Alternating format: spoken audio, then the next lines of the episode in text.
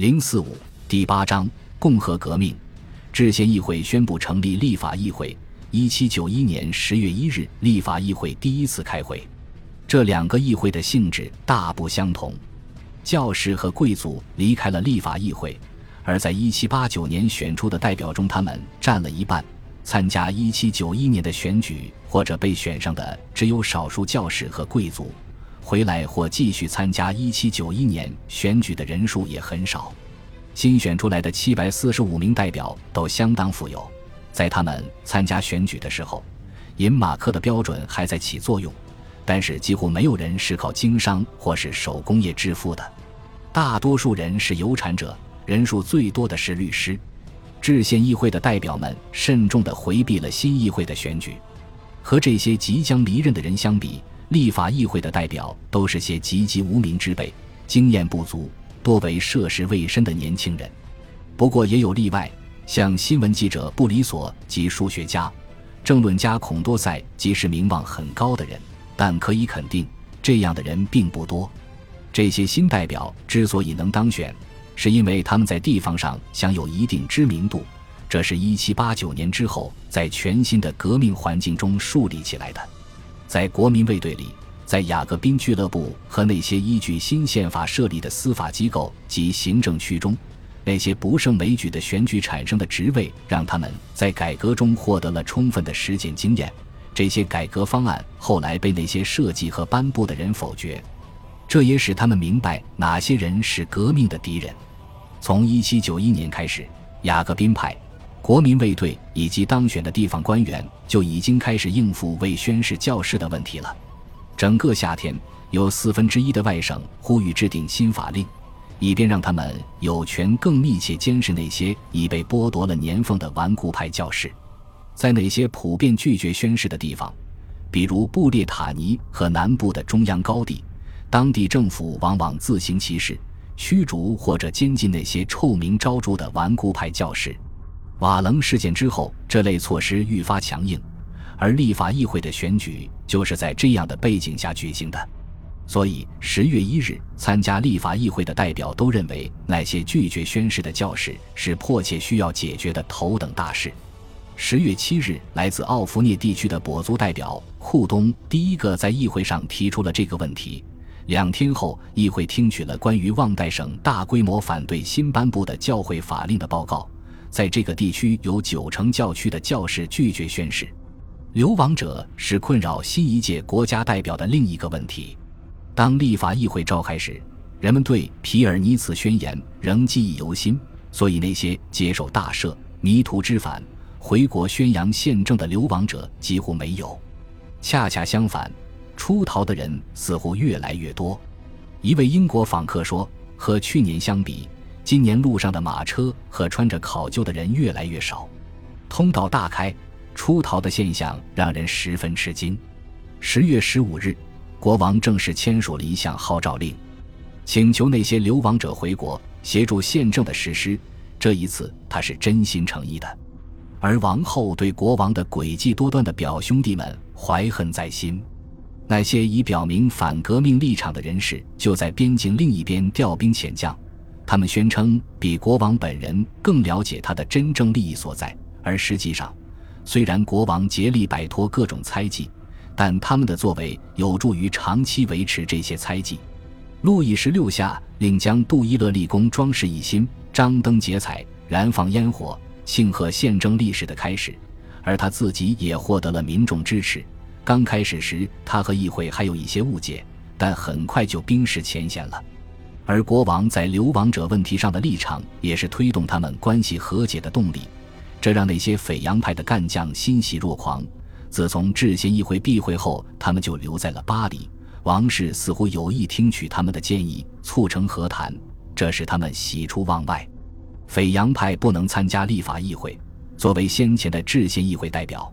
两年中，他们一直无法进入内阁，但是巴纳夫和迪波尔尤其希望通过私人途径来影响时局，而国王和王后再次让他们看到了希望。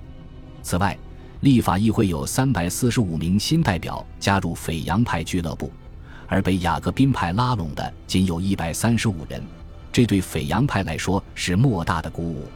但是斐扬派都是私人集会，不接受旁观者，在那里谁也不会赢得演说家的桂冠，甚至俱乐部的创办者也从不抛头露面，以免让人觉得太过公开的议论政治。所以，心怀抱负的人自然更乐意参加雅各宾派，在那里可以听到掌声，能够锻炼如何去煽动人心，这对他们在立法议会中出人头地大有裨益。在雅各宾俱乐部里。他们还能接触到那些有威望的政治家，如罗伯斯庇尔、佩蒂翁和布里索，他们都没有参与这个夏天肮脏妥协的交易，也未因此而颜面尽失。所以雅各宾派越来越有名气。罗伯斯庇尔当选为巴黎刑事法庭的公诉人，布里索最后也成为官员。十一月十三日，佩蒂翁接替退休的巴伊，当上了巴黎市长。比起他最有力的竞选对手拉法耶特，佩蒂翁的选票多出了一倍。斐扬派似乎没有这样的明星人物。从十二月初开始，他们的成员逐渐离去，最后斐扬派孤注一掷，想要赢回他们的支持度，于是也将会议向公众开放，却发现旁听席上频频传来的诘问远远盖过了他们自己的讨论。斐扬派俱乐部一片喧嚣声。结果，隔壁立法议会中的激进派就抱怨他们国家的立法者的讨论。斐扬派俱乐部被驱逐出了这块地盘，数周后才寻觅到一块较为偏远的新集会地。到那时候，情况已经很明朗了。斐扬派已然决定不了什么重要事情。然而，在雅各宾俱乐部里，全国的名人每夜都在讨论着那些对于法国大革命未来至关重要的事情。这一步是由布里索迈出的。十月二十日，他在立法议会上的第一次讲话就是关于流亡者的。他提议没收那些领头的流亡者的财产，包括国王的弟弟。但是，如果这个措施不起作用的话，那么法国将会打击那些庇护藏匿流亡者的国家。关于解决流亡者问题的最终手段必然是战争。虽然许多代表觉得这个提议有些草率。但是他们也决心着手处理流亡者的问题。十一月九日，代表全票通过了一项决议。这项决议基本参照了布里索的提议，决定没收那些没有合理的理由而逃到国外的亲王和其他公职人员的收入，宣布所有藏匿海外的法国公民都是阴谋破坏国家的嫌疑犯。那些截止到一七九二年一月一日仍没有回国的人都将被判处死刑。议会要求国王马上批准这项议案，但是国王在十一月十一日时拒绝了签字。路易十六和立法议会之间的最初一段和谐期至此结束。代表认为，根据宪法，国王理应有否决权。应该说，直到那时，人们还是很尊重国王的想法的。在一份公告中，路易十六将自己的想法展示给巴黎街头巷尾的民众。起草这份公告的是斐扬派。公告颂扬了彬彬有礼的美德，唤起流亡者的爱国情绪，劝说他们回国。国王对法案的否决也表明，他并不像别人认为的那样是一个说话不算数的傀儡。但是对布里索和他的朋友来说，这个举动可不那么单纯。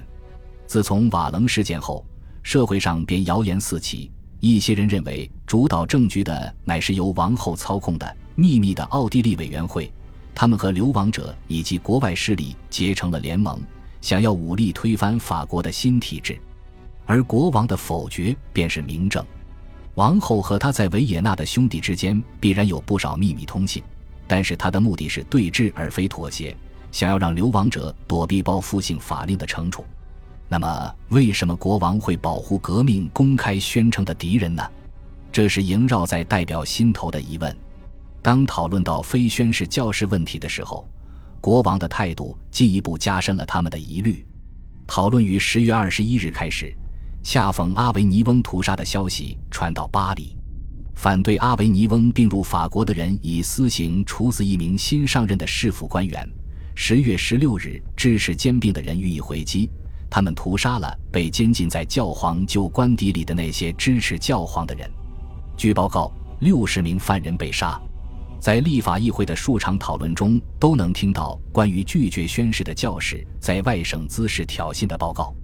十一月十四日，普罗旺斯的代表伊斯纳尔宣称，在顽固派教士这个问题上，我唯一坚持的办法就是把他们赶出这个国家。你们难道不认为应该把这些教士和那些受他们蛊惑而误入歧途的民众划清界限吗？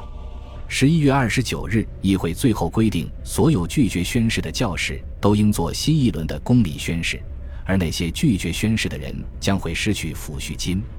虽然前几年中他们也拒绝宣誓，但是抚恤金还是照样发给他们。因此，两次都拒绝宣誓的教士被认为是嫌疑犯，将会受到官方的严密监控。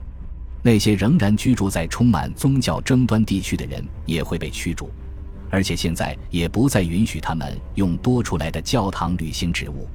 巴黎省政府出人意料地希望路易十六投否决票。十二月十九日，国王否决了未宣誓教士的议案。